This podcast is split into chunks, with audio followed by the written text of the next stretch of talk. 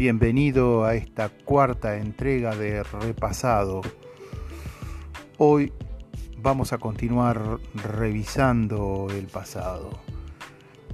Soy Daniel Alaral desde Buenos Aires, Argentina. Te doy la bienvenida.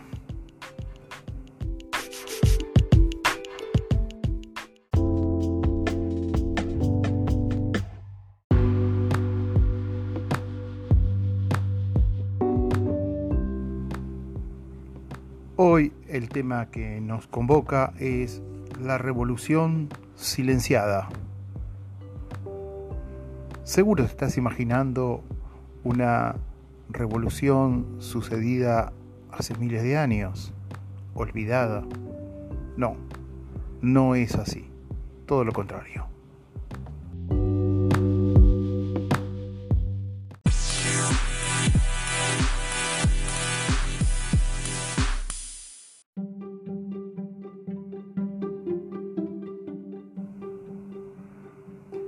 Hace 12 años, es decir, en el 2008, comenzó en Islandia una revolución y la misma triunfó. Los medios poco nos contaron, no se hacen programas especializados. ¿Por qué será, no?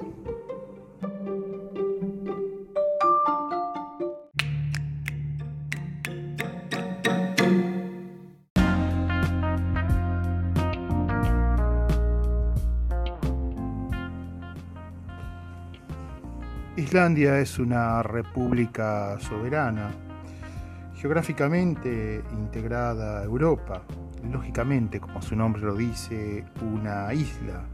Su nombre, Islandia, proviene de, proviene que significa algo así como tierra de hielo, tierra de nieve. Islandia es una democracia representativa con un presidente, un primer ministro y un parlamento. Su capital es Reykjavik y eh,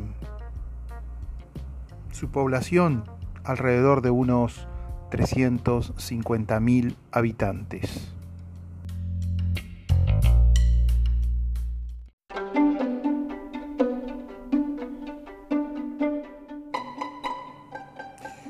Me olvidé de mencionarte que Islandia tiene actualmente, por supuesto datos antes de la pandemia, un 1% de desempleo. Su crecimiento en el PBI, Producto Bruto Interno, es del 5% anual.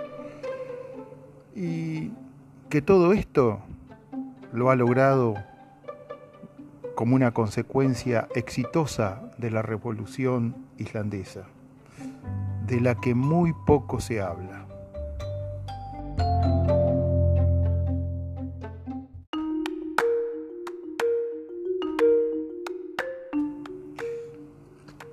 En el año 2008 una profunda crisis sacudió al sistema financiero internacional.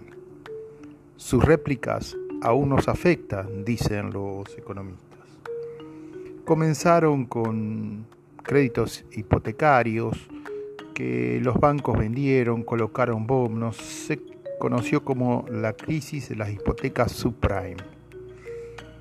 Tema complejo, diríamos, otra, en la Argentina lo llamaríamos otra jugada de la patria financiera, una bicicleteada financiera más.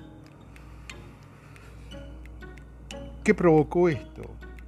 Provocó una grave crisis económica y los bancos centrales decidieron iniciar el rescate de los bancos, es decir, salvar a los bancos a costa de la sociedad.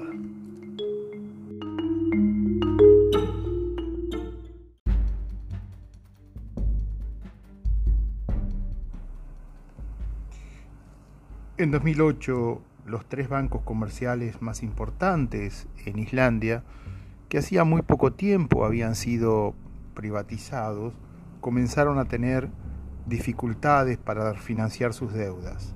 Este colapso del sistema financiero islandés, comparado con el tamaño de su economía, fue el mayor sufrido por cualquier país en la historia económica.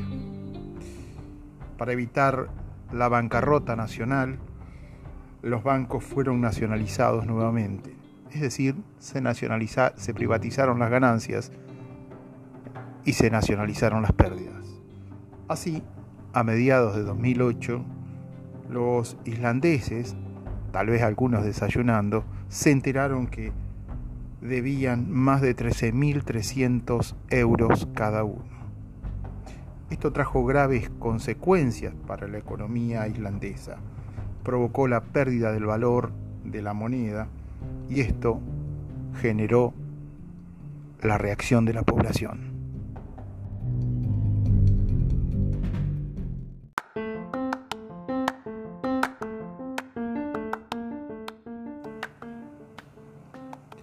Preocupado por la situación económica islandesa, en Reykjavik, Hjodur Torfansson convocó a una protesta frente al Parlamento.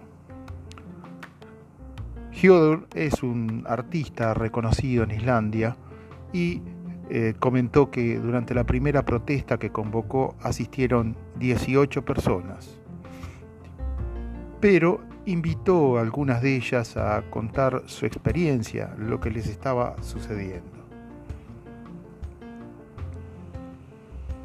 Finalmente acordaron volver a convocarse para el próximo sábado, para protestar nuevamente frente al Parlamento.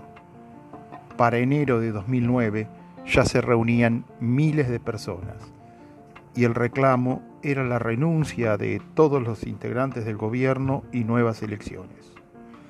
La presión popular fue creciendo y en abril del 2009 se llevaron a cabo elecciones y el nuevo gobierno inició una causa judicial contra los responsables políticos de la crisis económica. Se realizó un referéndum sobre la conveniencia o no de pagar la deuda bancaria y una de las consignas más usadas fue la traición debido a la imprudencia es traición igualmente. Todo esto se consiguió en base a movilizaciones. La policía debió recurrir nuevamente a métodos antidisturbios. No, no había hecho algo igual desde 1946. El nuevo gobierno, formado por una alianza de pequeños partidos, involucró a los ciudadanos en la toma de decisión.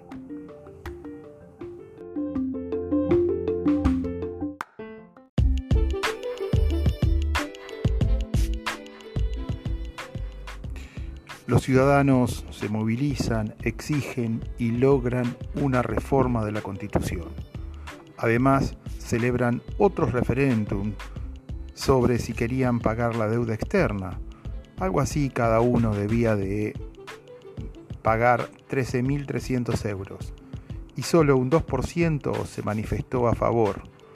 El 98% dijo que no. Miembros del gobierno y directivos de bancos responsables de la crisis económica fueron juzgados, encontrados culpables y encarcelados. Bueno, que se responsabilice a autoridades políticas es común. Que se las juzgue es menos común. Que se las encarcele casi una rareza. Y lo mismo con los directivos de los bancos. Esto sí es un caso único. Por supuesto, todo esto constituye un mal ejemplo para el resto del mundo. Los islandeses dicen que los responsables de la orgía neoliberal que sufrió su país, que los afectó, ahora están presos.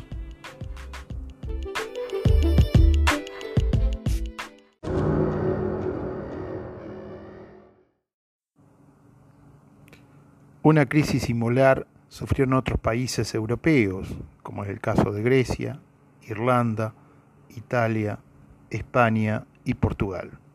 Ahora es llamativo que el caso de Portugal, que logró paliar las consecuencias sociales tomando medidas heterodoxas, es decir, que no coinciden ni en lo más mínimo con lo aconsejado por los organismos internacionales y sus propagandistas, los economistas del establishment que nos bombardean a diario, aconsejando a los gobiernos qué medidas deben tomar.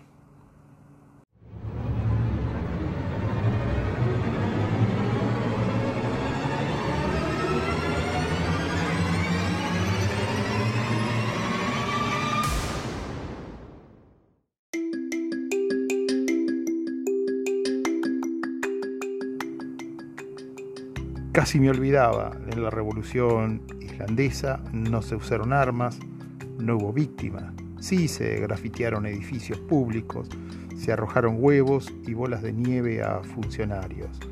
Pero esto también tal vez sea un mal ejemplo.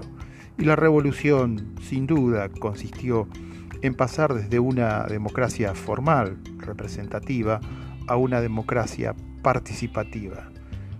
El gobierno involucró a los ciudadanos en la toma de decisiones. Esto lo fortaleció y esto permitió a la sociedad islandesa conservar, recuperar rápidamente los niveles de vida anterior a la crisis.